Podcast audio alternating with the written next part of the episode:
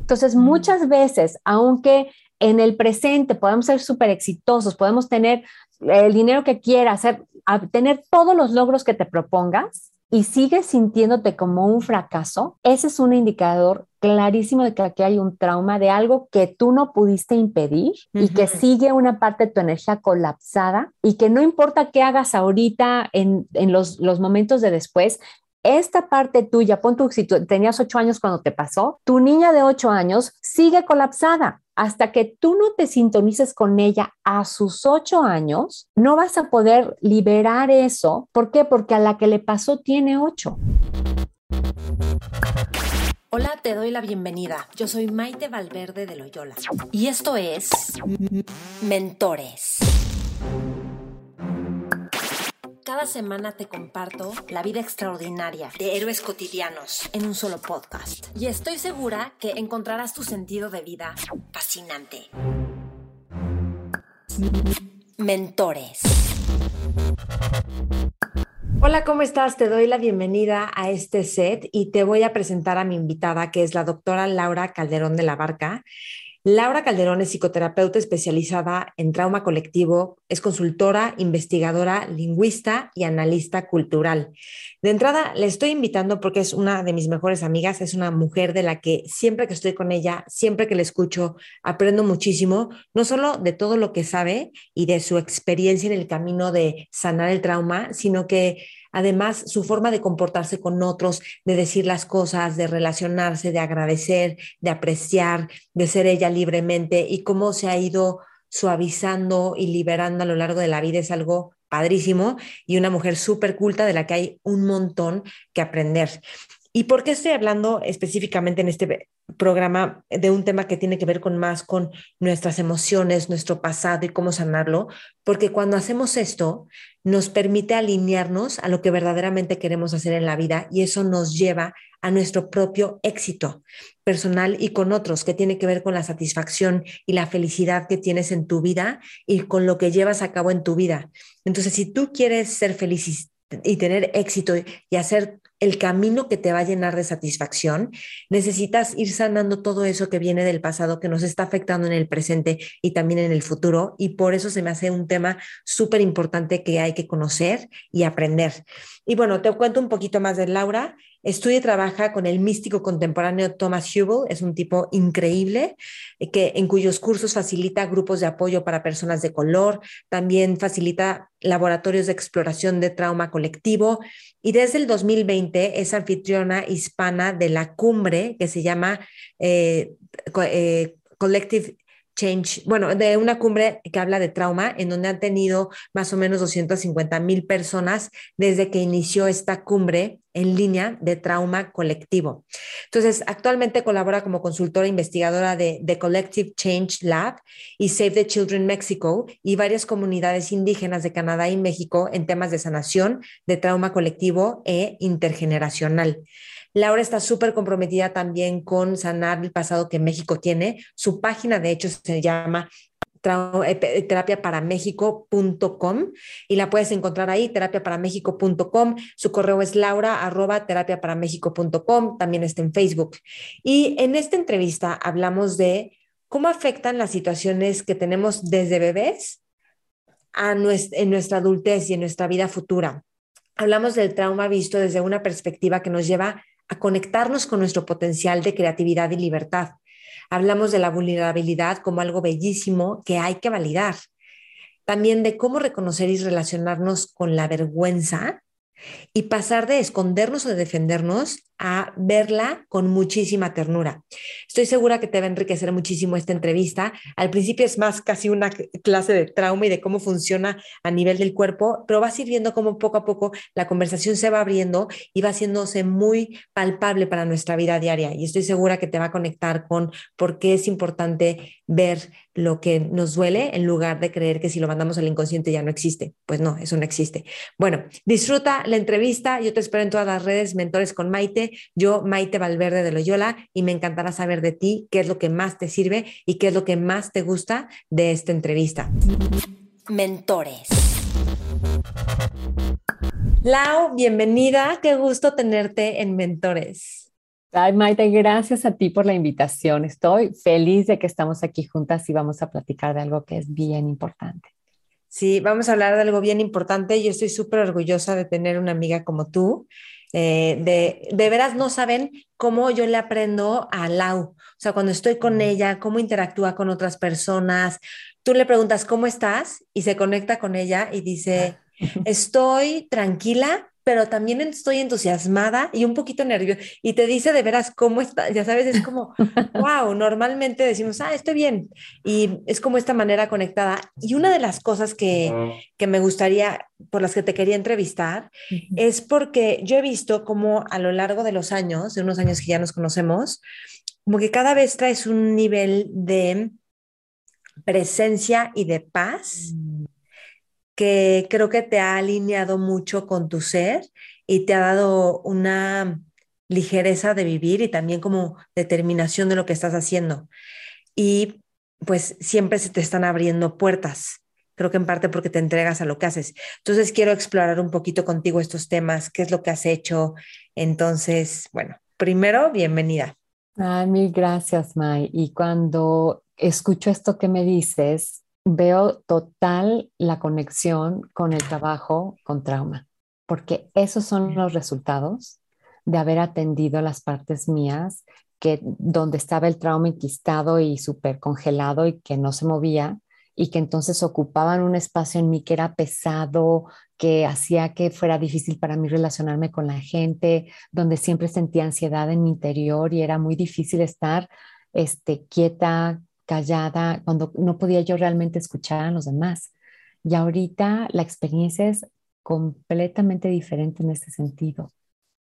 Y eso es el resultado de trabajar con el trauma, justamente. Ole. Es que fíjate, hay veces que estamos interactuando con otras personas y nosotros o los demás se vuelven como controladores o están ansiosos o como que algo no les gusta o defensivos y eso tiene que ver con trauma, no como esta persona es nefasta. No, hay, hay cuéntanos un poquito de esto para irnos sensibilizando a nuestras reacciones. O sea, que no es solo por mala onda y por aferrarte a algo. bueno, sí nos aferramos a algo, pero hay una razón detrás. Exactamente, exactamente.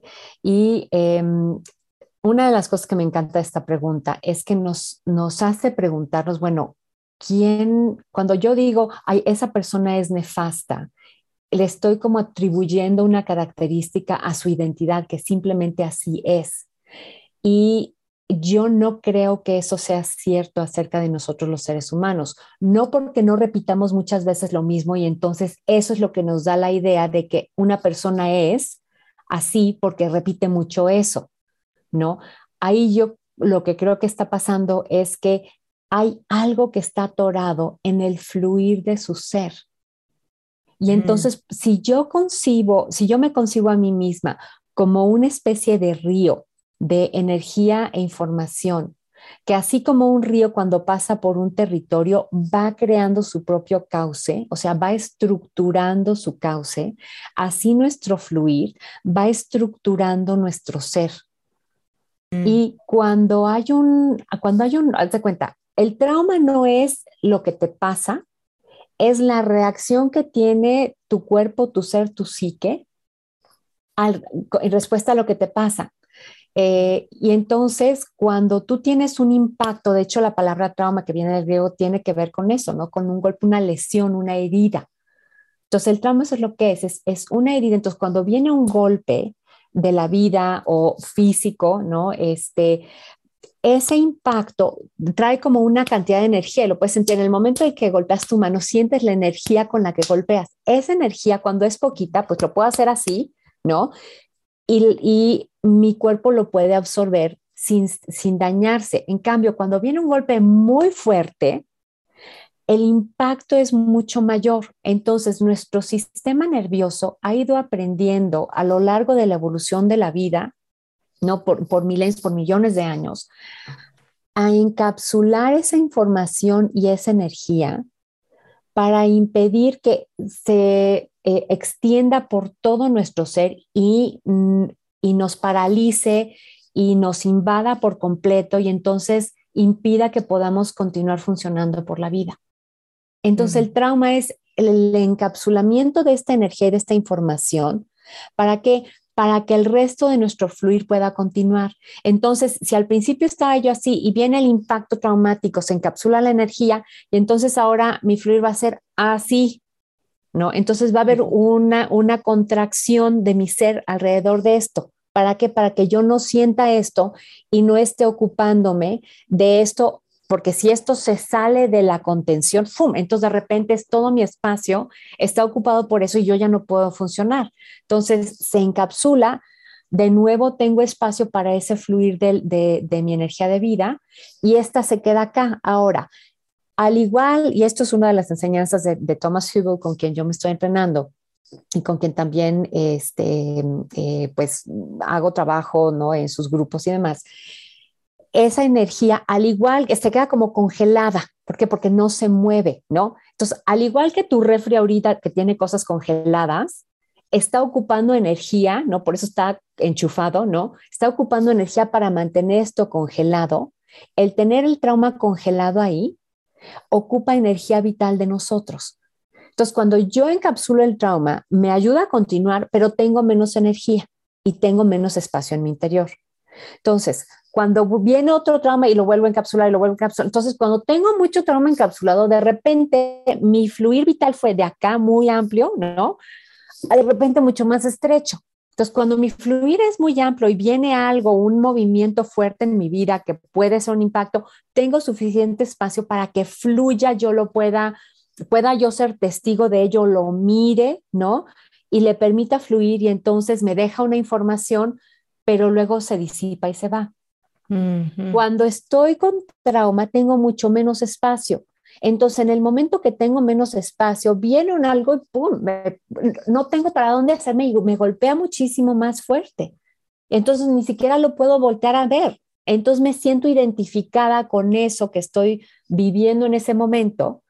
Y, eh, y entonces pues como no, no tengo espacio y eso es lo que hago una y otra vez y una y otra vez, pues parece que es, pues es que yo soy así simplemente, ¿no? Y no, es el resultado de mucho trauma que se acumula, que yo ya no tengo espacio en mi interior y entonces me vuelvo muy reactiva, ¿no? ¿Por qué? Porque en el momento en el que algo viene, me pega, me la tomo personal, me cuesta mucho trabajo mirar lo que me está pasando y me vivo como si yo fuera aquello que me está pasando. Entonces, si tengo miedo, en lugar de ver, a ver, hay un miedo que viene y se mueve en mi interior. No, yo soy miedosa, me pega luego, luego y entonces tengo una reacción en todo mi cuerpo que, que no puedo controlar. ¿Por qué? Porque tengo muy poco espacio para relacionarme con esa emoción. Y entonces, ah, es que esa persona es ansiosa, es miedosa, es geniuda, es, es, es, es. Entonces ponemos etiquetas para, em, para tratar de describir algo que no estamos entendiendo a cabalidad. Y que a mí me queda claro por qué lo hacemos, porque miramos y les pasa y les pasa y les pasa a las personas, ¿no? Pero es porque están atrapadas, no es porque así sean. Ajá, eso. O sea, no, no es el ser expresándose, pero me gustaría como hacer una especie de listado de qué tipo de situaciones o eventos son un trauma, pueden causar un trauma en las personas y cómo se ve el trauma en nuestra vida, así normal, ¿no? para poderlo para darnos una idea, de decir, ah, eso a mí me ha pasado, porque como decías al principio, el trauma es lo que pasa dentro de ti, le tenemos miedo a la palabra trauma, así como, no, yo no quiero, yo no tengo traumas, traumas los de la guerra, ¿no? O sea, o... sí. Bueno, tú.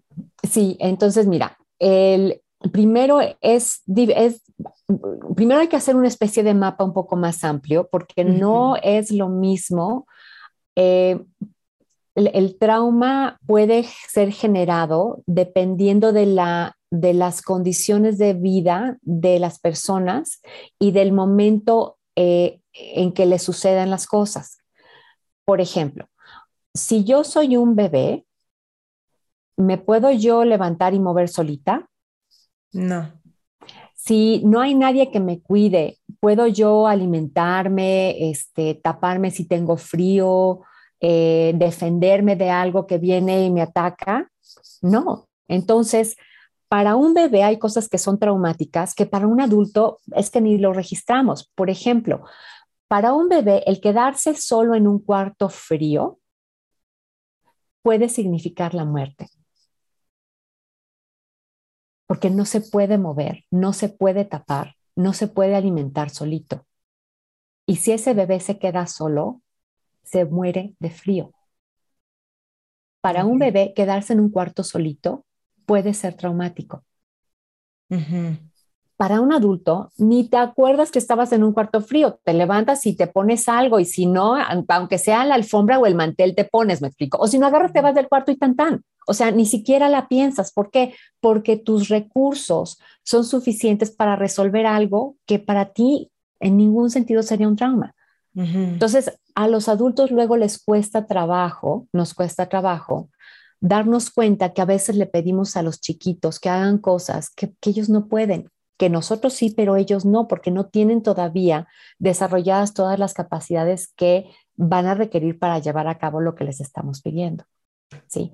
Entonces, el trauma tiene que ver siempre con cuáles son tus condiciones de recursos y cuáles son tus condiciones de carencias. Mm. Entonces, un bebé que no puede protegerse, que no puede moverse, el quedarse solo es traumático.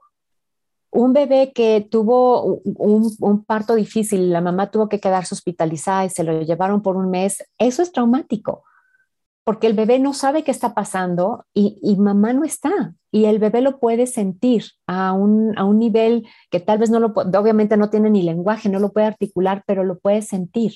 Entonces, o sea, cuando somos bebés tenemos un nivel de vulnerabilidad enorme y necesitamos estar atendidos.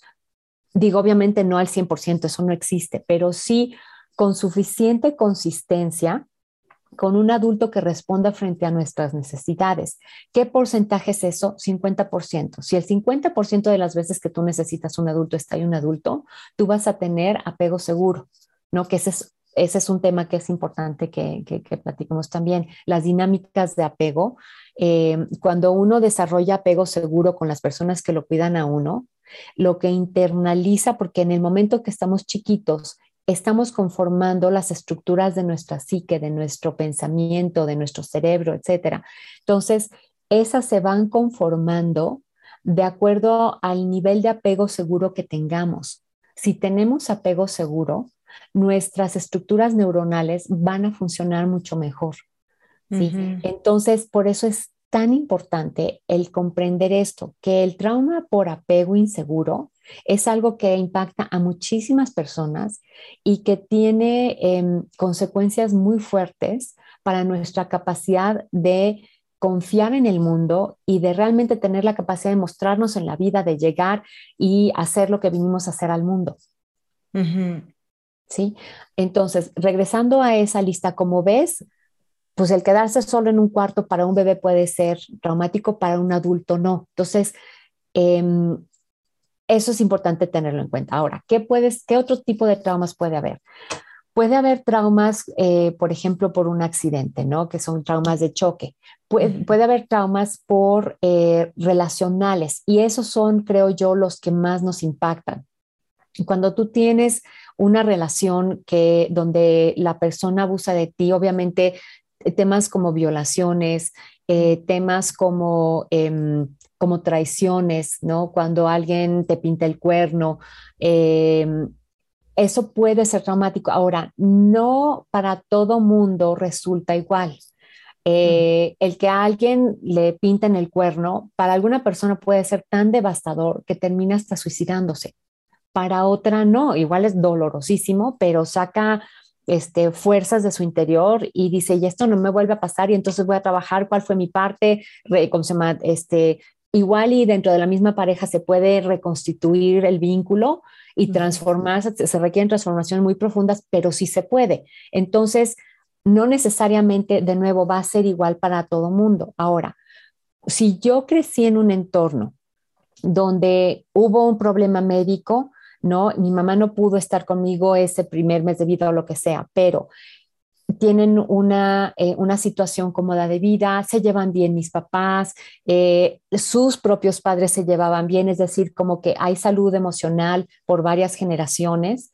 Em, eso me da un entorno que tiene muchos recursos y que me va a ayudar a salir adelante. Entonces, si bien en ese momento tuve un, un tema eh, que fue traumático, tengo con qué resarcirlo y el el enfrentar ese dolor, el enfrentar ese terror que pude haber sentido, esa vergüenza de sentir, no, mamá no está, ¿qué pasa? ¿Qué hay de mal en mí? que mi mamá no está, ¿no? Que tal vez no lo puede articular un bebé, pero es la sensación que le queda a uno en el cuerpo, ¿no? Si yo logro trabajar eso, hacerme consciente, traerle compasión y eso se disipa, eso me va a dejar una paz muy grande y me va a dejar una compasión muy grande con la gente que siente dolor o que se siente abandonada o que se siente no querida eh, o que se siente aterrada. Y entonces yo voy a poder acompañar a una persona que está sintiendo eso porque yo ya atravesé por ahí y me quedó la compasión desarrollada para poderme sintonizar con esa persona. ¿no? Eh, ahora, el caso va a ser muy distinto si yo nazco en un entorno donde tuve un parto terrible y además este, mis papás se pelean, hay violencia en casa, hay adicciones, ahí ya no hay el mismo nivel de recursos. Entonces, eh, o sea, algo mucho más pequeño va a detonar una reacción mucho más grande en mí porque no solamente me va a detonar lo que está pasando ahorita, sino se va a conectar con todos los otros momentos donde no fui vista, donde fui maltratada, donde tuve mucha rabia, pero no la podía sacar porque si estoy chiquita y me enojo y hay violencia en casa, igual me toca a mí. Entonces aprendo a guardarme mi enojo, pero entonces está ahí con mucha energía, mucha rabia, encapsulado. Pero entonces cuando veo a alguien que está enojado, una de dos, o empieza a resonar mi propio enojo, o me aterra y entonces me contraigo más y entonces no puedo ni hablar, ¿no? Entonces también hay diferentes tipos de reacciones eh, traumáticas, ¿no? Sí, sí, sí. ¿Y cómo, cómo podemos darnos cuenta que, la que hay una reacción y que eso tiene que ver con trauma? Como en las interacciones, o sea, que, bueno, nosotros como somos amigas, hemos podido compartir momentos como de, oye, siento que aquí reaccionas, o a mí, y es, sí, esto es trauma, y nos conectamos con viene de esto, y es súper liberador y sanador. Sí, sí. Ahora, es liberador y sanador porque hay un entorno seguro para que lo podamos trabajar. Esto es, esto es importantísimo mencionarlo. ¿Cómo es un entorno seguro para trabajar con un trauma? Sea en terapia, pero también en nuestras relaciones. En un entorno donde yo sé que no voy a ser etiquetada, no voy a ser juzgada, no voy a ser condenada por estar yo lidiando, ¿no? Teniendo em, problemas para em, eh, eh, interactuar de la mejor manera y estoy interactuando a veces reaccionando, ¿no? Cuando mis reacciones pueden ser vistas como eso, como reacciones y no como una falta de carácter mío, como una falta en mi ser. Porque, oye, es que tú eres muy enojona, ¿no? Eso no ayuda. Pero, oye, esto que pasó cuando, o sea, en el momento en que te enojaste, la manera en la que me hablaste me dolió mucho es muy distinto porque en uno es ya te etiquetaron, ¿no? Este, y entonces eso te impacta mucho más. Y en cambio, cuando alguien que tú quieres y que te quiere te dice, oye, la otra vez que pasó esto y te enojaste, cuando me hablaste me lastimaste, cuando me hablaste así me lastimaste, esa persona está confiando en ti, en que tú, tú quieres a esa persona, ella está confiando en que tú no quisiste hacerle eso a propósito y que algo pasó, ¿no? Y que en ese algo pasó, hay algo aquí que hay que hablar, hay algo aquí que hay que acomodar, ¿no? Y entonces podemos tener esa, conversación de, ay, sí, verdad, ay, perdón, mi cuenta, mi idea, a ver, déjame, me, acuerdo, me conecto con qué pasó. Y te puedo, por inventarte, ¿no? Ay, May, ¿sabes qué? Ya me di cuenta, en el momento en que tú me dijiste esto o aquello, yo me sentí exhibida por ti y sentí que tuviste muy poca sensibilidad hacia la vergüenza que eso me iba a causar. Entonces, ¿sabes qué? Me desquité contigo perdón amiga, lo que tendría que haber hecho es decirte, oye May, esto que dijiste me hizo sentir mal. Lo sentí que en el momento en que lo dijiste estábamos en público y no te lo podía decir, ¿no? Entonces, ¿cómo le hacemos para la próxima para que no nos pase? Entonces, juntas podemos ir eh, descubriendo cómo trabajar las cosas. Ahora, eh, me gustaría dar como un par, un par, de pasitos para atrás para ver, bueno, cómo podemos comprender el trauma eh, y luego ver como los diferentes tipos de manifestaciones que tiene, porque son, son varios, ¿no? Em, el trauma entonces es cuando hay algo que queda encapsulado en mí y, em, y tenemos varios tipos de reacciones dependiendo de cuando, de qué tanto nivel de amenaza sentimos. ¿Sí? Y aquí eh, estoy pensando en el modelo de la teoría polivagal de Stephen Porges, que es buenérrima para explicar esto. Lo que Porges dice es esto, hay como dos modos de operación que tienen eh, operar cuando tú te sientes segura y operar cuando tú te sientes en peligro. ¿Sí? Entonces, cuando nosotros nos sentimos seguros, la parte que está operando normalmente sería la parte del lóbulo frontal, ¿no? La, corteza prefrontal, que es la parte más de más reciente evolución y que está vinculada en el sistema polivagal con la parte superior de nuestra cabeza, la parte que regula nuestros gestos, nuestra voz, nuestros brazos, donde podemos decir, ay, te doy un abrazo, etcétera. O sea, todo esto que tiene que ver con la interacción social. De hecho, se le llama el sistema de interacción social, porque este sistema resuelve cualquier conflicto a través de interactuar, de la comunicación, de expresar cariño, de usar nuestra capacidad para pensar de forma más sutil y comprender al otro, la empatía. O sea, es la parte más inteligente que tenemos dentro de un entorno de seguridad para resolver las cosas. Entonces, esa está relacionada con el sistema parasimpático, que es el que nos, nos regula, eh, digamos... La calma, ese sistema. La calma, exactamente, es el que te activa la calma, ¿no? Eh, y es el sistema parasimpático ventral. Hay, eh, se llama polivagal esta teoría, ¿por qué? Porque tiene tres partes el sistema vinculado con el nervio vago. El nervio vago es el nervio más largo que tenemos y que tiene además diferentes partes que se desarrollaron en diferentes momentos de la evolución de la vida en la Tierra. El primer momento de evolución es cuando los organismos se volvieron como ya no de unicelulares, sino pluricelulares, pero no tenían sistemas de locomoción. Entonces sus funciones principales eran la de conseguir, la de, la de poder obtener comida del ambiente, ¿no? Este, imagínate una anemona que filtra y digiere, ¿no? Entonces, mm. esa, esa parte de, la digestión es, un, es una parte de nuestro sistema nervioso que está vinculada con el sistema parasimpático dorsal. Eh, dorsal tiene, que ver con la espalda, ventral tiene que ver con el vientre, con la parte de enfrente. El dorsal eh, regula las funciones esenciales de sobrevivencia del ser humano, está vinculado, por ejemplo, con la digestión, ¿no? Entonces, eh, ese es el sistema más primitivo que tenemos. Y si han oído hablar de que tenemos un cerebro en el intestino, esto es a lo que se refiere, a esta parte del sistema polivagal el, el, vagal, eh, perdón, es parasimpático, vagal, dorsal. Y, este, y lo que nos permite entonces es em, vincularnos desde un lugar de sobrevivencia, donde lo más esencial de, nuestra, de nuestro sistema como una entidad biológica se va a mantener activo. Ahora, está también vinculado, como te decía, con los momentos donde todavía no teníamos sistema de locomoción. Entonces está vinculado con la parálisis, May. Mm. Cuando nos sentimos paralizados pero activados por dentro, este es el sistema que se activó y esa es la parte del sistema en el que pensamos cuando pensamos en el trauma.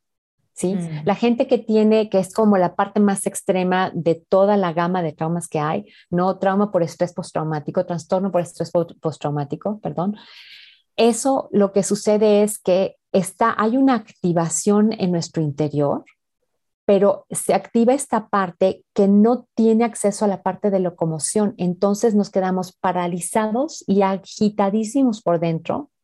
Y es una sensación horrible de estar atrapada sin poder hacer uso de tus capacidades, no porque no las tengas, sino porque estás desconectada de ellas. ¿Sí? Se siente horrible. Cuando le pasa a uno, y a mí me pasaba, ¿no? Este, de repente estar parada frente a ocho personas, tener que dar una presentación y mi mente en blanco y entrar en pánico y mi mente no seguía en, blanco, seguía en blanco. Entonces, esas situaciones que se sienten verdaderamente espantosas, eso es una experiencia de trauma de, este tipo, ¿no? Vinculado con esta parte del sistema eh, polivagal. Eh, ahora, la otra parte que es, digo, esa es como la de más, la más antigua. Después de eso, la vida desarrolló la capacidad de locomoción. Entonces, en esa locomoción tenemos dos tipos de respuesta. El famoso fight or flight, lucha o huida. ¿no? Porque ahora que ya tenemos, pues ya tenemos brazos, ya tenemos piernas, con las piernas salgo corriendo, con los brazos puedo golpear. Entonces, eso está regido ya no por el sistema parasimpático, sino por el sistema simpático, que es el de movimiento, es el que nos activa, ¿no? Entonces, cuando yo tengo una situación donde no hay peligro, opera el sistema de intercambio de interacción social. Cuando entra el peligro, la primera, eh, digamos, el primer cambio que tenemos es que se activa esta parte del sistema, el que está regido por la parte del sistema simpático, y entonces o me peleo y trato de controlar o huyo, me retiro y trato de huir, ¿no? Usualmente primero es, es, es huida y luego lucha. No siempre sucede así. Hay gente que ya trae como la parte de lucha mucho más activada, ¿no? Pero eso tiene que ver con el movimiento. Ahora, cuando hay una, eso es cuando me siento en peligro. Cuando me siento en peligro de muerte y veo que no tengo la capacidad yo de, de, ¿cómo se llama?, de luchar contra lo que viene frente a mí, entonces se activa el otro que me paraliza. Ahora, eso también tiene otro elemento que, tiene que ver con la evolución de la vida en la Tierra. En aquella época, los predadores principales, la capacidad de visión que tenían no les permitía distinguir patrones muy complejos pero sin movimiento. Mm. Entonces, si yo me quedaba paralizada, entonces era muy probable que mi predador ya no me pudiera localizar. Mm. ¿No? Ahora, se quedaba agitado con mi corazoncito latiendo como loquito. ¿Por qué? Porque en el momento, y eso lo vemos actualmente, por ejemplo, en este, con las gacelas en África, ¿no? Si hay un, una manada de gacelas y de repente viene una chica, una chita y las ataca y logra separar a una, corre, corre, corre, pero la chita le brinca encima y la tumba. Si la, si la gacela entra en este estado, su corazón todavía está latiendo mucho, pero está paralizada. Entonces, igual la chita la da por muerta, entonces la, agarra de la pata y le empieza a jalar hacia su madriguera y en eso vienen unas llenas a pelearle la presa, suelta a la chita al, al, ¿cómo se llama? La gacela, se voltea para luchar con las llenas. En ese instante la gacela puede levantarse y tiene, como el corazón está latiendo muy rápido, tiene mucha energía que en ese momento puede usar para salir disparada, ¿no? Y eso a más de una gacela le ha salvado la vida. Entonces regresa con la manada y la manada la cobija, o sea, le dejan entrar hasta el centro de la manada y ahí se agita, se agita, se agita, ¿no? Este tiembla su cuerpo y con eso descarga toda la adrenalina de lo que le pasó. Y con eso permite que no se quede traumatizada ese, esa, esa gacela. Porque, esto... descargó la energía. Exacto, que eso es algo bien importante que nosotros podríamos hacer, que no sé si estás familiarizada con el TRE, Trauma Release Tension, algo así. Son unas posturas que haces como una secuencia breve, que lo que provocas es una temblorina en el cuerpo automática y ahí a nivel de las fascias estás removiendo y sacudiendo tensión. Sí, no, excelente, porque entonces exactamente liberas esa energía que se quedó, esa tensión que se quedó guardada en tu cuerpo, en la fase, en los músculos, etcétera, y que entonces en el momento en que se transforma esa energía en energía cinética, sin, de movimiento, vamos, se me olvidó ahorita el término en, español. Este, ¿Cinética? creo que sí, es kinetic energy, es en inglés, ¿no? Pero bueno, es energía de movimiento, se transforma en movimiento, ¿no? Eso permite liberar. Ahora, ¿por qué es importante el movimiento como una parte de la liberación del trauma? Porque muchas veces cuando nos pasa algo, eh, por ejemplo, eh, en el caso de una persona que eh, lo lastimaron y no se pudo defender, parte de lo que se le quedó fue el impulso de defensa que al, detenerle las manos, pues no pudo pues liberar esa energía y no pudo impedir ser lastimado.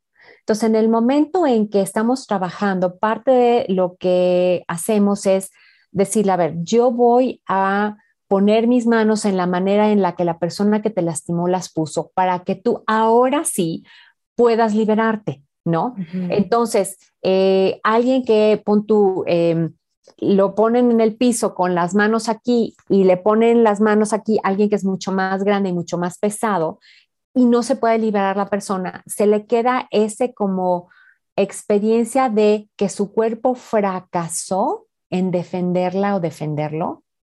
Entonces, esa postura va a ser una postura que va a tener esa carga de, de ¿cómo se llama? De fracaso para la persona. Entonces, en el momento en que estamos trabajando, decimos, haz de cuenta, pon tú, acuéstate aquí en el, en el sillón donde estamos trabajando. Y entonces yo voy a poner, primero trabajo con esta mano, voy a poner mi mano aquí y entonces yo pongo la mano, haz de cuenta así, y la persona lo que hace es el, el impulso de movimiento que no pudo completar, entonces lo completa, entonces se libera, yo pongo la mano, la otra persona se zafa y dice, para, ¿no? Entonces, con frecuencia, las primeras veces que lo hacemos, se viene llanto, el cuerpo tiembla, ¿no? E, y, también necesitas decir, para, para, ¿no? Dilo, sácalo, que se mueva. Ok, respira, siente cómo está tu cuerpo, lista, lo hacemos de nuevo, va, ok. Entonces lo hacemos de nuevo y ya después es para, para, Y cada vez que lo va haciendo se va liberando más energía y más energía. Ya para la décima vez que lo hacemos, para, o sea, ya está mucho más centrada la persona, ya está así, ya su cuerpo no tiembla tanto, porque porque ya se liberó mucha de la energía que estaba ahí, ¿no? Y entonces algo se empieza a relajar, ¿por qué? Porque la memoria que se guardó en el cuerpo de que estoy en peligro, alguien me está lastimando y yo no me puedo eh, defender, se disipa porque ahora sí lo pude hacer.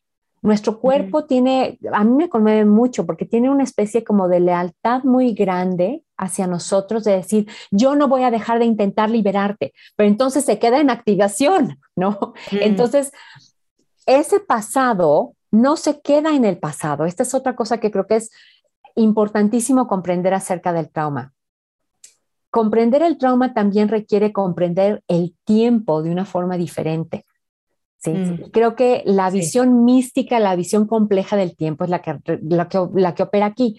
¿A qué me refiero con eso? O sea, cuando pensamos nosotros en la escuela, nos enseñaron el tiempo como una, la línea de la famosa línea del tiempo, ¿no? Donde el tiempo es una línea y estamos en un puntito ahí que se llama el presente y está separado de todos los puntitos que vienen atrás que se llaman el pasado y ya, ya pasaron, ¿no? Y todos los que vienen que se llaman el futuro y no están aquí. Entonces estamos como atrapados en una especie de presente fragmentado en esa visión. Yo creo que eso no es, no es realmente así. Existe un solo momento que es el ahora y en el ahora están contenidos el pasado y el futuro. ¿Cómo? El pasado de dos formas, integrado y no integrado. No integrado es de dos formas de nuevo. Uno es como heridas que no han sanado y como procesos que no están completos. Entonces, si yo no sano una herida y esa herida ahí se queda, cada vez que haya un contexto semejante al contexto donde se creó mi herida, eso va a volver a, activarse en mí. Eh, Déjame decir algo. Es que estaba, hace poco estaba viendo una conferencia en la que decían, por ejemplo, tenemos un ideal de cómo ser tratados en una relación, pero no nos vamos con el ideal, nos vamos con los que nos tratan como nos acostumbramos. ¿Qué es eso? como que vibramos con eso, pum, nos acercamos a eso que conocemos. Sí, ese es, ese es un tema de apego. Entonces, si quieres, si quieres ahorita vemos eso, porque este es un tema como más grande, pero bueno, regresando a esto que te decía del pasado. Cuando yo, em, por ponerte un ejemplo, un ejemplo que, que, pongo mucho porque me parece que es como muy, muy claro, este, y pues hasta chusco, ¿no?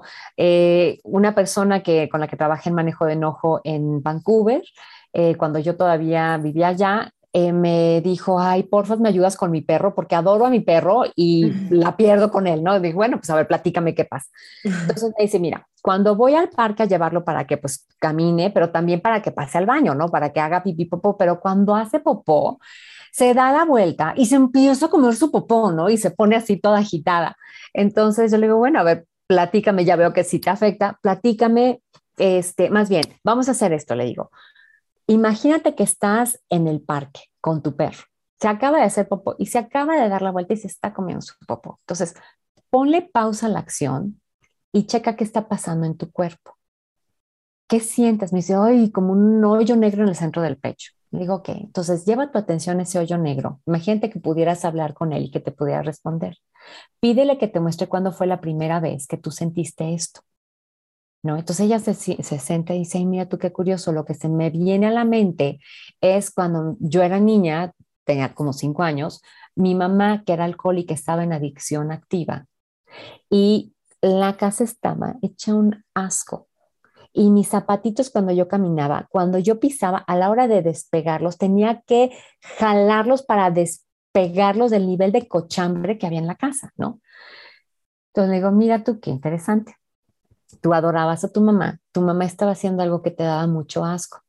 Mm. Tú sentías que no lo podías controlar y te molestaba. Si tú le mostrabas a tu mamá cuánto te enojaba lo que estaba pasando, me dicen, no, bueno, de la cachetada yo recojo los dientes en la esquina, ¿no? Digo, ok, ahora, fast forward, ahora para adelante con tu perro, tu perro, adoras a tu perro, está haciendo algo que te da mucho asco, tú sientes que no lo puedes controlar, pero si le muestras cuánto te enoja, me dicen, no, pues el pobre no puede hacer nada. Le digo, es cierto, pero ¿con quién es con quien realmente estás enojada? Con mi mamá. Entonces, ¿qué pasa? Que lo que se quedó incompleto eh, fue la expresión de ella, de su molestia por las condiciones en las que estaba viviendo. Pero como ella no podía darse el lujo de que su madre se enojara con ella porque estando chiquita en un entorno muy inestable, ¿qué tal si mi mamá me abandona? Entonces, ¿qué hacemos? Esa es la encapsulada a la que me refiero. Guardo mi enojo y ni me entero que estoy enojada. ¿No? ¿Cómo comenzó? Con, con, era una persona que tenía la casa impecable, todo siempre en su lugar, o sea, con un orden extremo.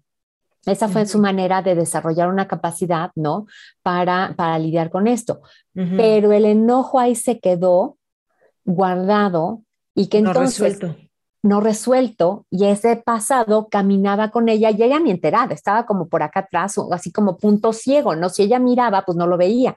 Pero ¿qué pasa? Que en el momento que llega este perro a su vida, que hace algo que le da mucho asco, que ella no puede controlar y que le recuerda a nivel inconsciente lo que pasó con mamá, mm, este trauma empieza a vibrar, empieza a activarse toda esa energía que se quedó ahí guardada y entonces es proyectada de forma inconsciente con el perro. Entonces, cuando me preguntabas, ¿cómo sé yo, cómo, cómo distingo un trauma? Un trauma puede estar cuando tú ves que en una situación X tienes una reacción desproporcionada. Cuando te pones como energúmeno porque te cambiaron de lugar el vaso en la mesa. o no, es que no me respetan. Ok, entonces eso no fue del vaso en la mesa. Esto es de algo que está incompleto de tu pasado, ¿no? Entonces, esa es una de las maneras en cómo está el pasado en el presente. La otra es, eh, te decía yo, eh, procesos incompletos. ¿Cómo es un proceso completo para que, para que veas a qué me refiero? Eh, por ejemplo, tú ahorita, tú y yo ahorita estamos sentadas y estamos hablando. Tú y yo no aprendimos a hablar hoy por la mañana, May. Lo aprendimos cuando éramos chiquitas. Y tú y yo no aprendimos a sentarnos hoy por la mañana. Eso lo aprendimos cuando teníamos como seis meses más o menos. Entonces, aquí están sentadas las bebés de seis meses que tú y yo éramos. Y las niñas de dos, tres, cuatro, todo el tiempo que nos tomó aprender a hablar como hablamos, todas esas partes de nosotras están sentadas aquí en este momento. Ese es el pasado integrado que se vuelve recursos para el presente. Mm. cuando no completamos un proceso, ¿no? Por ejemplo, de individuación, donde eh, si tengo una mamá que por necesidades de ella o por temas traumáticos de ella no me permite tener mis propias opiniones, por ejemplo, entonces ahí hay un proceso incompleto donde necesito yo terminar de decir, a ver, no, eso te gusta a ti, pues, pues bien por ti, pero a mí no. Y yo necesito poder ponerme, yo qué sé, a mí me gusta el rojo, pues no porque te es muy escandaloso, pues lo siento mucho, si no te gusta a ti no te lo pongas tú, pero yo tengo que ponerme rojo porque a mí me gusta y es una expresión de mi ser, ¿me explico?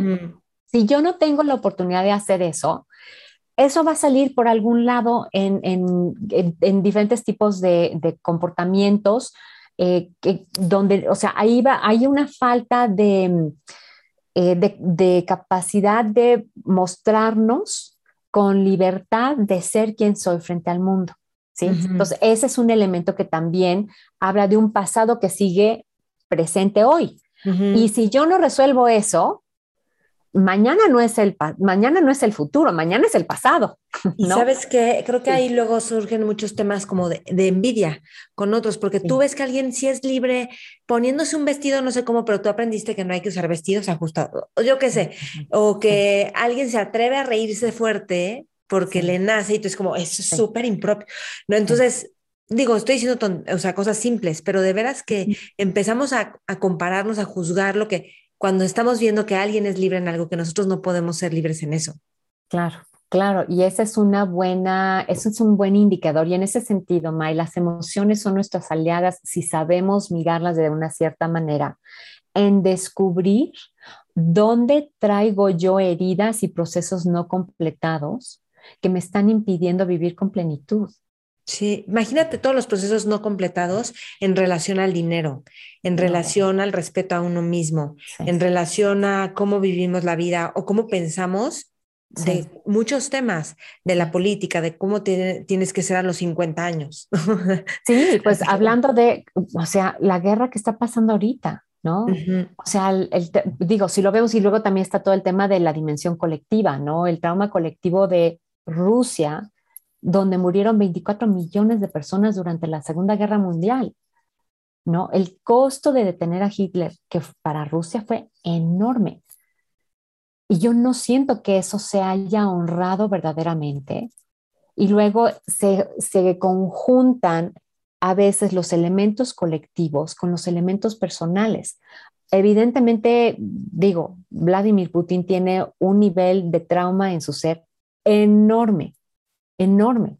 Y lo ves, por ejemplo, en, o sea, esa mesa largotota donde no, ahí hay un miedo brutal y desde el cual él está empleando, obviamente es un hombre con, es muy astuto, muy astuto, ¿no? Pero está empleando su astucia desde un lugar de acting out de su trauma, ¿no? Entonces, eso se conjunta con la situación muy compleja de una Rusia que se ha ido viniendo a menos, con un tema de humillación que, que cuando es a nivel colectivo tiene también impactos y trastornos, ¿no? Este, y entonces terminamos con, un, con, con lo que está pasando ahorita con Ucrania, ¿no? Este, eh, entonces creo yo que hay una complejidad muy grande en esto, ¿no? Porque empezamos a tocar uno y empiezan a abrirse muchas más cosas. Entonces, no, no me quiero meter tampoco tanto, pero, pero lo que sí quiero decir es esto.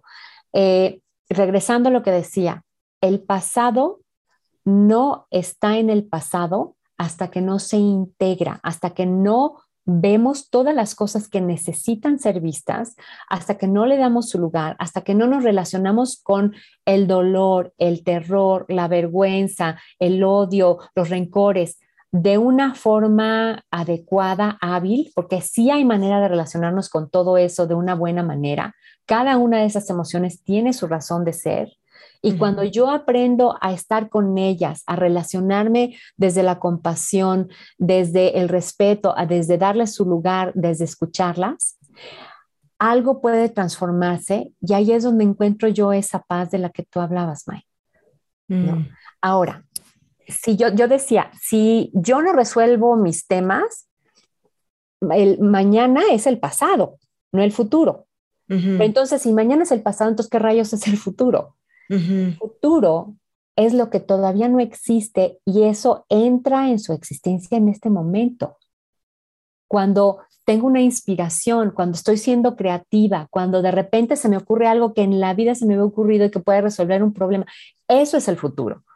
No, y tengo acceso al futuro cuando no estoy ocupada con mi pasado. Entonces, una de las cosas que me interesaba también mucho compartir contigo hoy es, bueno, ¿por qué me voy a meter a ver estos temas de trauma que se sienten tan horribles en el momento en que uno se acerca a ellos? ¿Por qué? Porque esa es tu puerta de entrada a un futuro muchísimo más abierto, donde puedes percibir eh, lo, que, lo que viene, lo que se requiere, donde puedes gozar con mucha mayor plenitud del amor, de la alegría, donde te puedes entregar con todo sin miedo al fracaso, no porque no vayas a fracasar, sino porque un fracaso no te va a detener. ¿Por qué? Porque el fracaso se asocia con el trauma. Cuando yo fracasé en detener algo que me rebasaba, y como ahí se queda el impacto, la sensación de fracaso también se queda. Entonces, mm. muchas veces, aunque en el presente podemos ser súper exitosos, podemos tener el dinero que quieras, hacer, tener todos los logros que te propongas y sigues sintiéndote como un fracaso, ese es un indicador clarísimo de que aquí hay un trauma de algo que tú no pudiste impedir y que sigue una parte de tu energía colapsada y que no importa qué hagas ahorita en, los, momentos de después, esta parte tuya, pon tu, si tenías ocho años cuando te pasó, tu niña de ocho años sigue colapsada hasta que tú no te sintonices con ella a sus ocho años, no vas a poder liberar eso. ¿Por qué? Porque a la que le pasó tiene ocho. Entonces, por ejemplo, mucha gente que tiene temas con, ¿cómo se llama? Con las relaciones, ¿no? Y que tuvieron una relación, por ejemplo, muy difícil con la mamá. Y que me dice, pero es que, pero pues, es, pero ya, o sea, eso ya pasó. Yo hoy me llevo muy bien con mi mamá, ¿no? Yo le digo, qué maravilla, qué bendición que hoy te lleves muy bien con tu mamá. Ahora, ¿qué edad tienes tú hoy? No, pues treinta y tantos, cuarenta y tantos. Ok, la de treinta y tantos o cuarenta y tantos, bien por ella y qué maravilla. La niña de ocho sigue viviendo con la misma mamá que tenía. Ella sigue existiendo en tu interior y es a ella a la que tenemos que encontrar y ayudarla a que se transforme la relación con su mamá. ¿No? Entonces se queda congelada esa parte. Exacto. Y entonces, ¿cómo se descongela?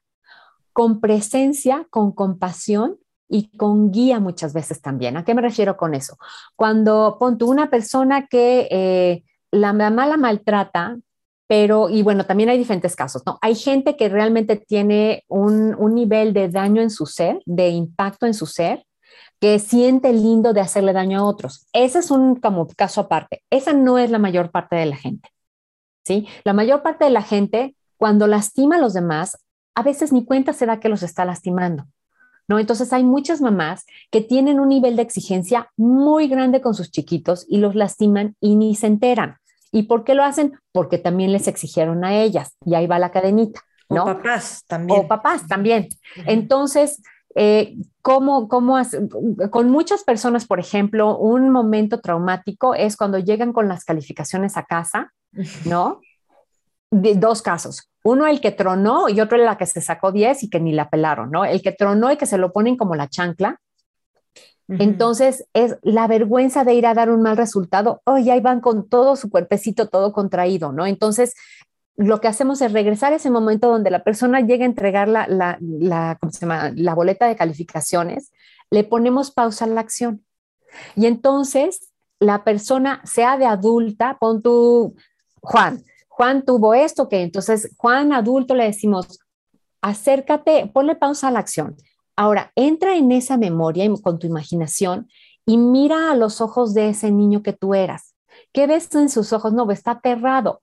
Ajá, ¿Qué necesita ese niño? Bueno, necesita alguien que lo proteja y necesita que pues alguien le diga al papá que no se lo ponga como la chancla, sino que lo ayude, porque eso es lo que ese niño necesita. Ok, ¿podrías tú hacer eso por él?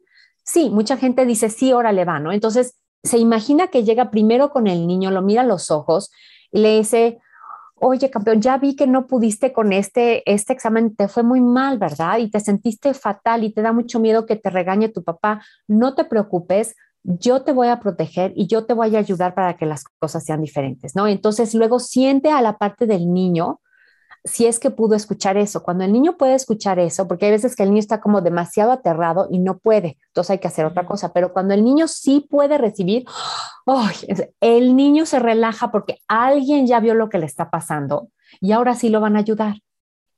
Entonces, el adulto siente eso en su propio cuerpo, que hay algo que se relaja, y entonces le dice, a ver, ¿dónde quieres? ¿Quieres qué, prefiere tu niño? ¿Quiere que lo abraces, que le des la mano? Este, ¿Quiere que te pares a su lado? ¿O quiere él estar enfrente y tú atrás? Y las diferentes personas requieren diferentes cosas. Tú escuchas y, y, lo diriges, ¿no? Entonces, pon tú que esta persona, que el niño quiere que le dé la mano y que, que esté, pero que esté parado al lado. Ok, entonces ahora sí, ¿quiere el niño hablar o quieres ser tú el que, no, que hable yo? Ok, entonces tú habla dile a tu papá, ¿no? Desde el adulto que eres, dile a tu papá, oye, pa, cuando tú le dices esto, yo sé que lo haces porque quieres que tu hijo le vaya bien en la vida, pero cuando tú le dices esto y lo, lo tratas de esta forma, lo estás humillando y él se siente fatal y esto no lo ayuda. Lo que él necesita es que o tú le expliques o lo ayudes a que alguien más le explique. Entonces, puedes tú hacer eso y miras a los ojos de papá o de mamá. Entonces, la mayor parte de los papás que captan esto ¡oh! no lo habían visto. Entonces dicen, tienes razón, no, claro. Yo, sí, yo le explico, ay, mi amor, perdón, no me di cuenta que te estaba lastimando. Es que no quiero que te vaya mal en la vida y me da miedo que te vaya mal en la vida por esto, ¿no? Entonces le damos ese diálogo porque a veces la persona no se le ocurre. Entonces, como terapeuta, yo le ofrezco ese diálogo. ¿Cómo lo sientes? Tu papá podría decir eso, ah, sí, sí, me imagino a mi papá diciendo esto, otras dice, mi papá jamás diría eso, no, no admitiría que, que él se equivocó, ¿no? Entonces encontramos un diálogo que sí le funcione, de decir, este, ¿cómo se llama? Pon tu, ah, mijito, veo, ahora veo que tú necesitas a alguien que te explique, ¿no? Entonces vamos a conseguir eso. No se disculpó el papá, pero sí por lo menos consiguió algo, ¿no? Entonces, se puede retrabajar cada escena de diferentes formas y va a depender de las necesidades específicas de cada persona. Hay veces que me ha tocado gente que dice, no, quiero ser yo la que hable, aunque tenga nueve años, pon tú, pero siente que su niña de nueve años sí puede decir, papá, me están lastimando, no me hables así. Y siente mucho alivio de poderlo decir cuando tienen una buena relación con el papá, por ejemplo y nada más en ese contexto no se estaban dando cuenta. Otra que, no, hombre, le digo eso a mi papá, olvídalo, me mata. No, no, no, jamás podría decir eso. Ok, ¿quién sí se lo podría decir? No, mamá, no, no, no, no. La abuela, sí, su mamá sí se lo puede decir. Ok, entonces traemos a la abuela o no, ni la abuela, ¿quién? ok, el padre de la, ah, sí, el padre de la iglesia, ok, tenemos el padre de la iglesia, ¿no? Entonces, buscamos la manera de que la persona sienta que algo, una nueva energía, un nuevo recurso puede entrar a ese espacio y puede transformar las cosas, ¿no? Entonces, eso es a nivel relacional. Hay otras formas de hacer cambios con esto también, por ejemplo, em, cuando tú tienes un choque y de reojo tu ojo captó que venía un carro para acá y entonces tu brazo quiere agarrar el volante, pero fue todo tan rápido que no alcanzaste a, volantear y ¡pum! viene el choque, ¿no? Entonces te, te, golpearon de este lado, este, te pasa lo que te pasa, pero bueno, sobrevives y ya después te dan terapia física y tal y cual. La parte a nivel físico quedó, pero después te queda un dolor en el brazo, un dolor en el brazo y por más que te hacen terapia física no se te quita. Entonces, cuando empiezas a trabajar con esto desde la perspectiva del trauma, lo que descubres es que en tu brazo se quedó el impulso de hacer esto. El movimiento que no hiciste. Exacto. Y entonces está la tensión del brazo que quiere hacerlo, pero que pues como tú no sabes, pues no lo haces, ¿no? Entonces, en el momento que trabajamos con las memorias somáticas, entonces llevas la atención al dolor y le pides a la persona si tu brazo, imagínate que tu brazo tiene como una inteligencia y se quiere mover para hacer algo. ¿Qué necesitas? Dice, pues quiere ir para arriba, ok, entonces déjalo que vaya para arriba. Y ahora no, ahora se quiere hacer para acá, ok, déjalo que vaya. Entonces va poquito a poco y entonces de repente dice, y en el momento en que llega acá, de repente, ¡oh! quería agarrar el volante, ok. Entonces ahora sí con la conciencia haces el movimiento de volantear y muchas veces con eso se, recuerda también la emoción, el susto, viene llanto. Entonces, mucho de lo que se quedó atorado en el cuerpo, que no llegó a consolidarse como una memoria, se termina de articular. Eso es lo que libera del cuerpo la sensación de tensión o la ansiedad o el miedo o la vergüenza o lo que fuera que se haya quedado guardado en el cuerpo cuando se completa ese proceso. ¿No? Entonces, por eso, esto hay que hacerlo con mucho tiempo y muy despacio, porque hay veces que surgen mucha más información y lo que no quieres es replicar la situación abrumadora para la persona. Entonces, por eso hay algo que eh, en inglés se llama titration, que es el, el, tomar un poquito de algo, que es un término que viene de química, cuando vas a mezclar tus dos reactivos que pueden explotar, o sea, no le echas así para que te vuele el laboratorio, sino que son poquito y poquito para que se vayan mezclando y que si hay una reacción sea pequeña y no te no detone demasiado y no te lastime.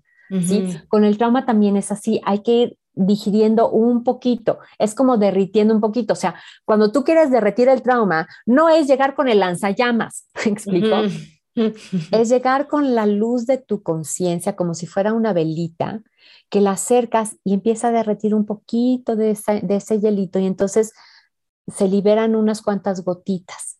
Estas primero las digieres, permites, te permites sentirlas y al sentirlas, la información que contenían se revela, tú la integras, se vuelve, se transforma en una memoria consciente y la emoción al tú estar presente a ella y captar y ver si necesitas hacer algo, si necesitas mover el cuerpo, lo mueves, y ya, y se disipa.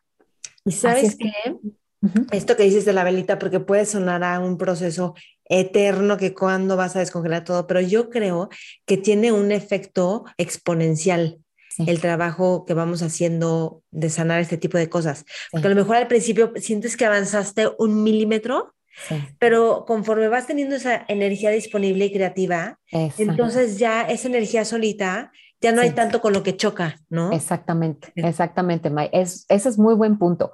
Ya, exactamente, hay menos, o sea, se empieza a reducir y hay más, o sea, si antes tu, tu rito de, de vida, eh, de energía de vida es así, se empieza a ensanchar, se empieza a ensanchar, ¿no? Entonces tienes más recursos, tienes más capacidad, ¿no? Es más fácil. Eh, Creo que hay momentos donde puede parecer que todo se te viene encima, que dices, oye, yo, pero no importa, porque es toda la resonancia que está ahí, que es lo que se tiene que sanar o liberar, para que tú verdaderamente contactes con, con tu energía vital, con tu capacidad de creación, con el arraigo, ¿no? Sí. sí, ahora, lo que sí hay que hacer es dos cosas. Uno es tener conciencia de que la parte que se va a activar es una bebé o es un, o es un ser pequeñito y entonces tenemos que alinearnos con esa energía, ¿no? Fíjate, algo que me ha pasado que ha sido para mí muy, muy interesante. Bueno, parte de por qué yo estoy en esto, pues tiene que ver con todos los traumas que, que yo viví, ¿no? Yo sí tuve... Pero ahí quería empezar y no, sí, pero bueno, este, yo viví un parto traumático porque tenía ocho meses en el vientre de mi mamá. Hubo un, ella iba en carro, hubo un accidente, se cayó un árbol en Río Churubusco que iba ella. En ese momento no había, había nada más camellón, pero no con división, no este grande entre los, entre las dos vías. Y este, el chofer la sacó de ahí subiéndose al camellón y a la hora de bajar en el bajón, el impacto hizo que esa noche se le rompiera la fuente a mi mamá pero pues yo no estaba lista para nacer y no había labor de parto. Entonces, ella en aquel momento no sabía que lo que hubiera procedido es que le tendrían que haber hecho una cesárea de emergencia. No, la dejaron a que tuviera el parto natural, Mike. Fue brutal para mi madre y brutal, o sea, las dos pudimos haber muerto en eso, ¿no? Ni ella ni yo teníamos conciencia de eso al principio. Pero bueno, eso fue la primera. Y luego, el, al mes de eso, eh, una persona que, pariente de mi, de mi papá, con quien mi mamá tenía una relación muy difícil, muy, muy difícil, em, consiguió una llave de la casa, ella se acababa de mudar, ¿no? Este, este, y pues me tenía a mí recién nacida, y de repente esta mujer entró en el cuarto, o sea, hasta el cuarto de ella, ¿no? Hasta el fondo de su casa, sin que ella le hubiera permitido entrar. Entonces le dio una rabia y la corrió, pero furiosa, ¿no? Y después regresó y me amamantó. Toda ese, el, cóctel de hormonas, no, de esa parte no entiendo muy bien cómo, pero bueno, se le filtró la leche y en el momento en que me estaba amamantando empezó a ver que me ponía yo morada y se le habló al, al, ¿cómo se llama?, el pediatra y el pediatra le dijo al instante, al hospital porque la perdemos. Entonces me dice que llegué yo al hospital, ella conmigo me, me trajo al hospital y este, llegando me pusieron bolsas de hielo porque venía 41 de calentura, venía hirviendo y derechito a terapia intensiva, tres días estuve entonces de bebé en terapia intensiva, donde pues estuve a esto de morirme, ¿no? Entonces, dos eventos donde casi me muero al principio de la vida son traumas fuertísimos. Yo no tenía idea de eso, ¿no? Pero eh, al poder ver después esto, eh, pues, pues lo, trabajé, ¿no? Y fue, fue un trabajo muy intenso que duró varios años, porque además de eso, pues bueno, hubo otros después, me volvieron en la escuela, o sea, un montón de otras cosas, ¿no? Eh, también me, fui a vivir fuera, el, el, moverse, el perder el entorno que tiene uno también es traumático. Este, temas de triangulación entre mis papás eh, también es total que de hecho, o sea, cuando tenía yo 20 años, yo estaba cargando un montón de traumas, ¿no? Y mi vida era con mucha ansiedad, este, si bien me iba re bien en la escuela y pues tenía mucha gente que me quería, yo sentía constantemente que yo soy defectuosa y que hay algo que está mal en mí. Y eso no se modificó, sino hasta que tenía yo como 35 años, que descubrí que estaba yo cargando un tema de vergüenza que tenía que ver con que tanto mi padre como mi madre fueron hijos de madres solteras en una época en la que eso era así como lo peor y como ¿no? Entonces, esa vergüenza que se cargaron, los traumas que ellos vivieron, que pues no sabían y no pudieron resolverlo ellos, se me pasó a mí. Las sensaciones, ahora entiendo a través de los mecanismos epigenéticos que marcan los, el, funcionamiento, que modifica el funcionamiento de los genes, no modifica los genes, pero sí lo que se activa o se desactiva de los genes, ¿no? Entonces, esos sistemas... eso de tus papás, a lo mejor ellos ni siquiera, a lo mejor sí, pero a lo mejor ni siquiera lo tenían consciente de yo siento vergüenza para nada, pero cero, cero. Porque muchas cosas no las hacemos conscientes, pero de, de repente nos damos cuenta y es, esto a mí me da vergüenza. Exacto. Y, eso hubiera sido un descubrimiento. En algún momento lo hablé con mi papá ayer, pero yo no veo nada de qué voy a sentir yo vergüenza, porque además muchas veces la vergüenza la asociamos con el ser malos o hacer algo que es malo. Y la vergüenza tiene otra asociación que es la del fracaso. Esa es la conexión con el trauma. ¿Por qué? Porque cuando, en un cuando sucede un trauma, algo abrumador me rebasó y fracasé en poder evitarlo. Esa es la conexión esa es la parte nuestra que se queda como colapsada y que entonces seguimos viviendo la sensación de fracaso, sensación de fracaso. ¿no? Que en mi caso se conjuntó con, pues no pude evitar tener un parto como lo tuve y no pude evitar que casi me muero de, de bebé, ¿no? Entonces, esas sensaciones de fracaso estaban conmigo desde chiquita. Y cuando, cuando yo descubro esta otra parte, este, em, yo siento que tengo, te digo, que hay algo defectuoso en mí pero aquí es donde se conjunta con temas más grandes, con temas de trauma colectivo en este caso para mí. Yo sabía que eh, crecí en un entorno aquí en México donde ser indígena o ser como yo mestiza es mal visto porque no, los indígenas son vistos como el lastre del país y un montón de cosas que no es, no es algo justo y que es un resultado de la colonización que todavía pervive en nuestra mente y en nuestro entorno, ¿no? Entonces yo lo viví eso y para mí era claro que había un elemento de identidad mío que estaba vinculado con mi elemento de identidad colectivo de ser mexicana y que México tiene un tema de identidad no resuelto porque seguimos mirando, no, afortunadamente ya no en todos lados, pero hay todavía una cantidad muy grande de mexicanos que siguen mirando eh, la, parte de nuestra raíz indígena con desprecio y no con honor y respeto. Entonces dije, ok, México necesita una sesión de terapia. Entonces, mi tesis de doctorado es una sesión de terapia para México. En esa exploración, yo pensé que el tema o el problema que había que resolver se llama discriminación.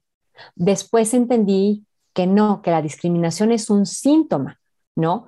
Y al explorar más profundamente qué hay detrás de eso, lo que descubrí era una vergüenza colectiva que no hemos terminado de poder integrar, ¿no? Y que, y que necesitamos hacer procesos tanto, tanto individuales como colectivos para poder eh, transformarla y sanarla.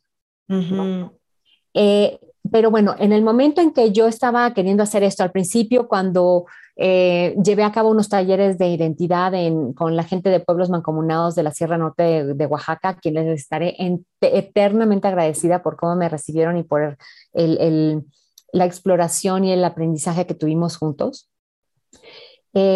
después de hacer esos talleres de identidad, parte de mi intención era yo sanarme, ¿no? Pero terminé mal y me, sentí, me seguía sintiendo como un fracaso. Entonces, peor tantito me sentí de fracasada, terrible, me dolió horrible, me dio muchísima vergüenza. Y, em, y entonces dije, no, pues, pues necesito ayuda, ¿no?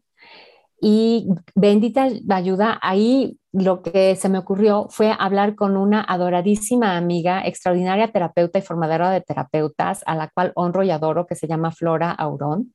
Mm. Pues fui con Flora, este, que había sido mi maestra de terapia narrativa, y me dijo, yo te acompaño, vámonos a Oaxaca. Y se fue conmigo y con su hija Dinat, que también es una adorada y extraordinaria mujer, y otro amigo nuestro que me acompañó a hacer los talleres, que se llama Víctor Baltasar.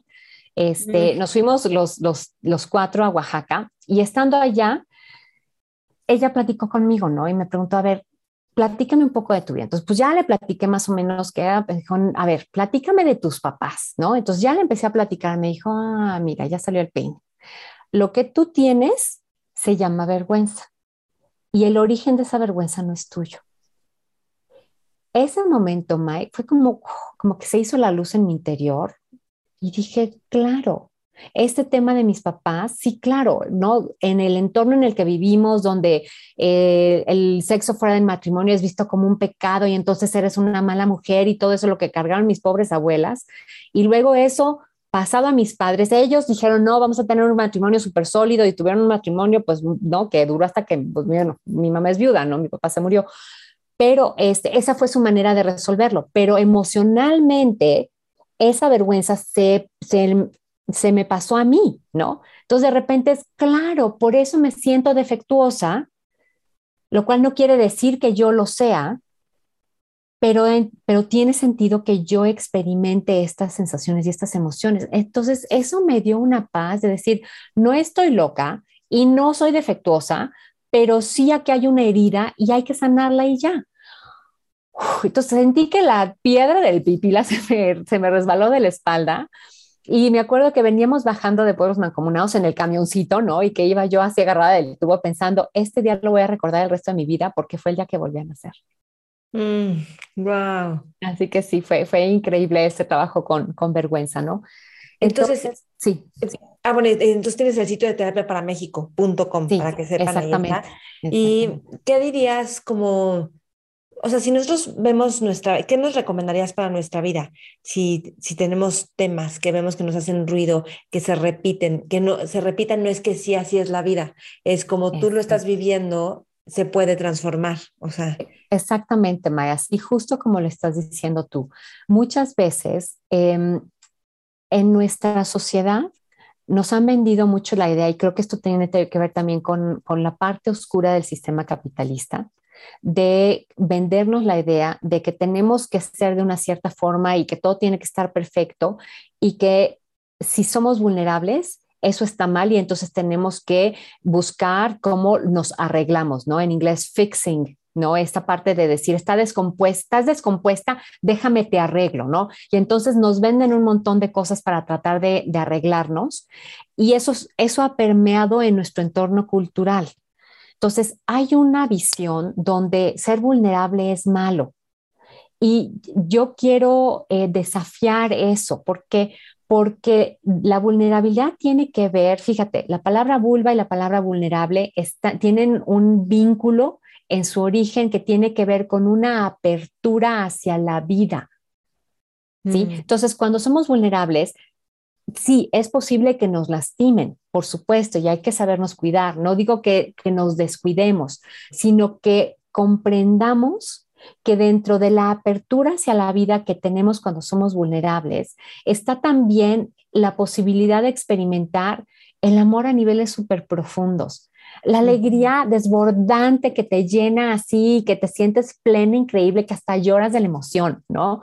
la posibilidad de maravillarte frente a un atardecer espectacular que de veras te lleva a un estado de ser distinto, que te lleva a tener compasión por otros y amor por otros y ver la, posibilidad de que eso que uno puede, puede sentir en términos de esa vulnerabilidad sea transformador para otros, ¿no? De, hecho, te iba, te iba a comentar cuando una de las cosas que me pasa, y por eso es que iba yo a, empecé a platicarte lo de cuando era bebé, y qué curioso me ha pasado con hombres más que con mujeres, de que de repente llega un cliente nuevo conmigo se sienta y antes de que siquiera abra la boca para decir pío, se le empiezan a escurrir las lágrimas, ¿no? Y se desconcierta y no sabe, ni qué decir y perdón, no, sé por qué estoy llorando, esto nunca me pasa, o sea, no, entiendo, ¿no? Como con mucha angustia. Y a mí me da mucha ternura y mucha compasión. Y lo que yo capto es que tienen un tema preverbal hay una parte de su bebé que está lastimada y que cuando nos sentamos, su sistema nervioso puede sentir mi bebé que ya sanó y que aquí mm. hay un lugar seguro donde ese dolor, ese miedo, ese terror, lo que sea que haya vivido, va a poder ser recibido con amor, con compasión y, y sintonizándome al ritmo que ese bebé tiene que ir. Y eso es un entrenamiento que tuvo ya mi sistema nervioso y que se activa solito. Por eso ellos empiezan a llorar. Entonces, cuando me dicen, es que no sé qué me está pasando, yo les digo, no te preocupes. Yo sí, no pasa nada. Si está bien para ti permitir esas lágrimas, para mí está bien. Te acompaño adelante.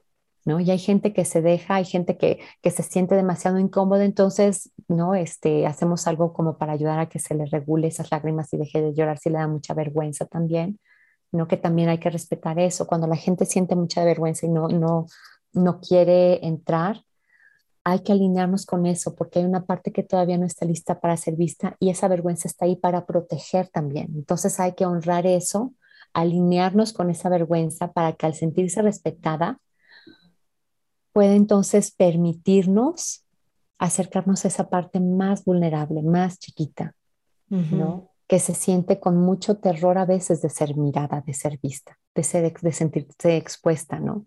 Entonces, al sostenerlas con mucho amor, con mucha compasión y yendo de a poquito, se van integrando, o sea, esa, como te digo, esa vergüenza se va liberando, esa parte chiquita nos permite que lo veamos un poquito y la dejamos que solamente sea un poquito y yendo a, ese ritmo, se van integrando las cosas, se van integrando las cosas, hasta que llega un momento en que esa bebé se puede mostrar, puede llorar, puede, puede buscar conexión, hasta que termina por integrarse lo que sea que había, ¿no? Y entonces podemos relacionarnos desde un lugar diferente en ese momento. Fíjate que yo creo que todos los seres humanos somos súper intuitivos y como, no voy a decir, como esta intuición en la que también puedes hasta un poquito predecir cosas, pero una verdadera intuición y de captar a otros, casi que escuchar lo que no está dicho. Y cuando hay trauma, pues este flujo libre no está, entonces no, no podemos sintonizar con eso. Y yo un poco por lo que sé de ti, por lo que me has contado, creo que todo eso que has sanado te ha ayudado a volverte súper intuitiva y muy amorosa y por cierto muy libre para expresar tu amor y tu cariño. que tú ves al lado, es la más cariñosa, pero así está todo el mundo con mucha libertad. Que yo, híjole, eso, mis neuronas de espejo dicen, sí, te apliquemos eso. Pero, ¿qué dirías de esto de la intuición y cómo sanar nos permite volvernos más intuitivos? Y de hecho, como más libres y lo voy a llamar así, exitosos en la vida, exitosos porque te mm. sientes feliz con tu vida. exacto, exacto, May. Qué hermosa pregunta. Sí, totalmente de acuerdo. El, el, poder yo ser libre de sentir mi vergüenza, mi envidia, mis celos, mi enojo, mi rabia, mi odio, y poderme relacionar con ello con compasión, me permite que esté yo abierta a percibirlo en otros también y percibir también el dolor, el susto, toda la parte vulnerable que está detrás de todas esas emociones. ¿no? Entonces, cuando yo veo a una persona muy enojada, puedo sentir el dolor que está detrás y eso me genera mucha compasión. Y entonces puedo no solamente quedarme con lo que me presenta en la superficie, sino sentir lo que hay detrás. ¿Por qué? Porque yo ya tuve que navegar eso en mí. Entonces, para mí, mis traumas han sido mis maestros más sabios en el proceso de formación como terapeuta. Trabajar con mis traumas ha sido el regalo más grande porque me han dejado entonces, cuando ya no estoy en esa contracción, en ese... Se ha ido ampliando mi espacio y mi capacidad de, de relacionarme con los demás y de y pues pasé de no poder hablar en frente de ocho personas hablar frente a miles de personas en la cumbre de trauma colectivo, por ejemplo, ¿no? Sabiendo que va a haber, en la última tuvimos más de 100 mil personas inscritas. No, hombre, antes me muero para antes de poder hacer eso, ¿no? Y esto que dices tú de la libertad de ser amorosa, capté cuán profundamente estaba una necesidad de amor detrás de mi enojo cuando era niña. Mm. Entonces, cuando veo toda la gente alrededor que vive enojada, capto cuánto necesitan amor. Entonces, eso de alguna forma es lo que siento que me da permiso de ser amorosa con, pues sí, con todo mundo que se cruza mi camino, porque además es mucho más hermoso y no todo mundo lo puede recibir y a veces es doloroso cuando la gente no lo puede recibir, pero no me la tomo personal porque sé que no, no hay nada de malo en este amor que yo siento por los demás seres humanos, que además ese también es un, uno de los, de los regalos que me ha dejado de trabajar con trauma y con mi trauma y con el trauma colectivo también, que si quieres en otro momento hablamos de eso porque es un tema gigantesco, enorme, importantísimo ahorita, ¿no? Pero, pero eh, me ha dejado libre para ser amorosa con todo el mundo alrededor de mí, ¿no? Entonces, se siente súper lindo el poder ser gentil y amorosa con los demás y ver la respuesta y ver cómo la gente que está lista para recibirlo, a veces se conmueve hasta las lágrimas, ¿no? Entonces, regalarle amor a los demás se vuelve algo, una forma de vida. Y es súper satisfactorio. Y para mí el éxito del que hablas, Mai, tiene que ver con eso, con que amo lo que hago, amo la gente con la que trabajo, amo el sentir el honor de poder acompañarlos en esos lugares chiquitos y lastimados. Amo sentir que todo ese dolor por el que yo pasé se ha transformado en herramientas de sanación para los demás, que ese dolor no fue en vano, no fue en vano, no fue en balde y el día de hoy se transformó en luz, en un recurso que permite traer más luz a la tierra. Y sabes que cuando sanamos esos traumas y está esta energía libre, sí como que podemos escucharnos mejor y alinearnos con lo que verdaderamente queremos hacer. Y entonces te alineas a tu propio camino, a tu único y propio camino. Y eso es de lo más satisfactorio. Y se me hace súper importante que a veces hay gente que desde chiquitos ya lo tienen clarísimo, yo voy a ser astronauta y por aquí, y hay otros que no, que es ir diseñando el caminito, ¿no? Exactamente, yo fui de esas, ¿no? Ese, también batallé eso y justamente como resultado veo ahora también del trauma. Ahora, mi camino fue ese, sanar fue ahí donde descubrí cuánto amaba hacerlo, pero tienes toda la razón, May, esa parte, muchas veces la gente que no sabe cuál es su camino en la vida, ahí hay trauma que se lo impide ver, ¿por qué? Porque no tuvieron permiso de ser quien son.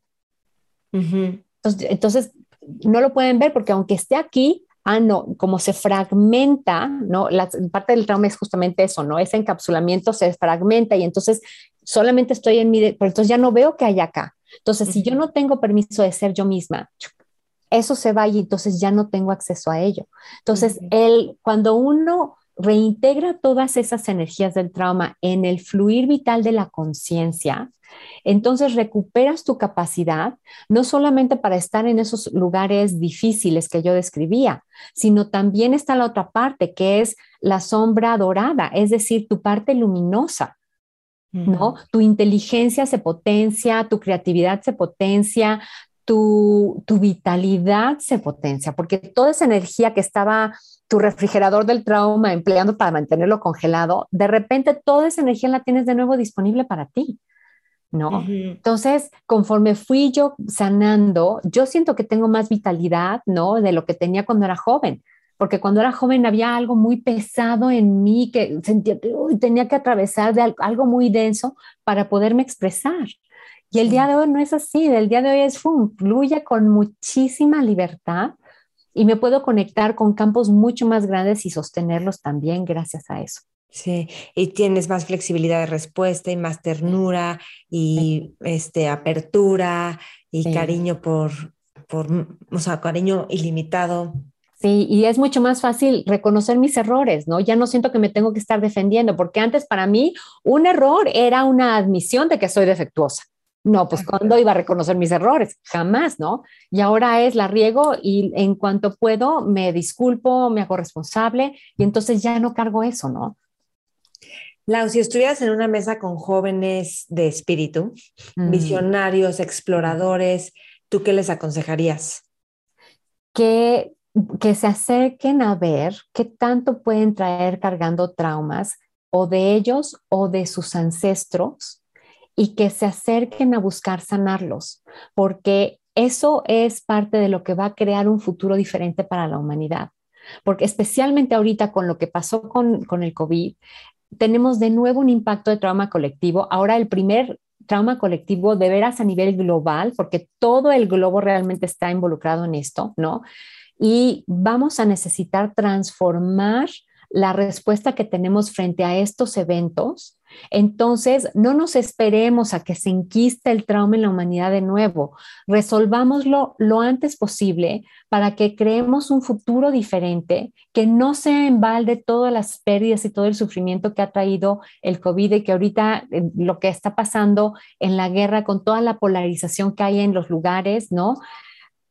Hay modos distintos de responder, pero eso requiere que atendamos nuestras heridas. Entonces, sanemos para que mañana no sea el pasado, sino sea verdaderamente un futuro distinto para la humanidad. Está en nuestras manos, pero todo mundo tiene que poner su granito de arena. Si cada uno de nosotros lo ponemos, entre todos sí sacamos algo de la barranca y podemos crear un futuro completamente diferente para la humanidad.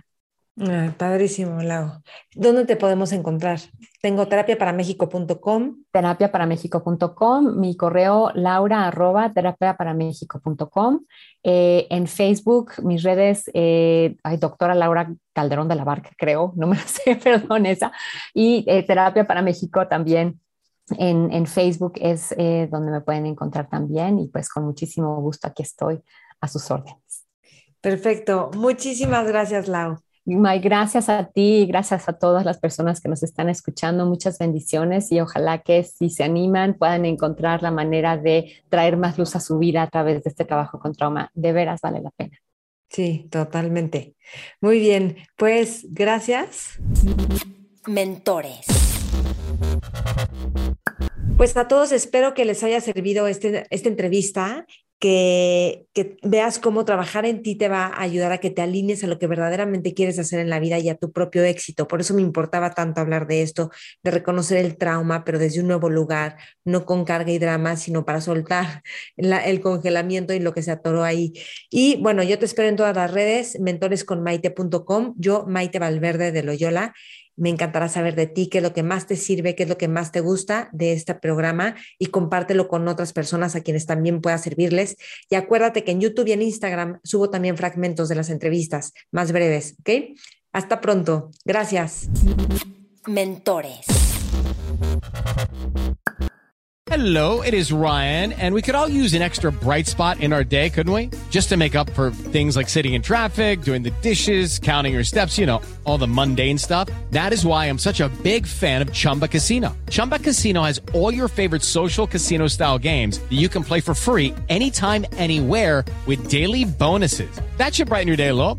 Actually, a lot. So sign up now at chumbacasino.com. That's ChumbaCasino.com. No purchase necessary. VGW. Void were prohibited by law. See terms and conditions. 18 plus.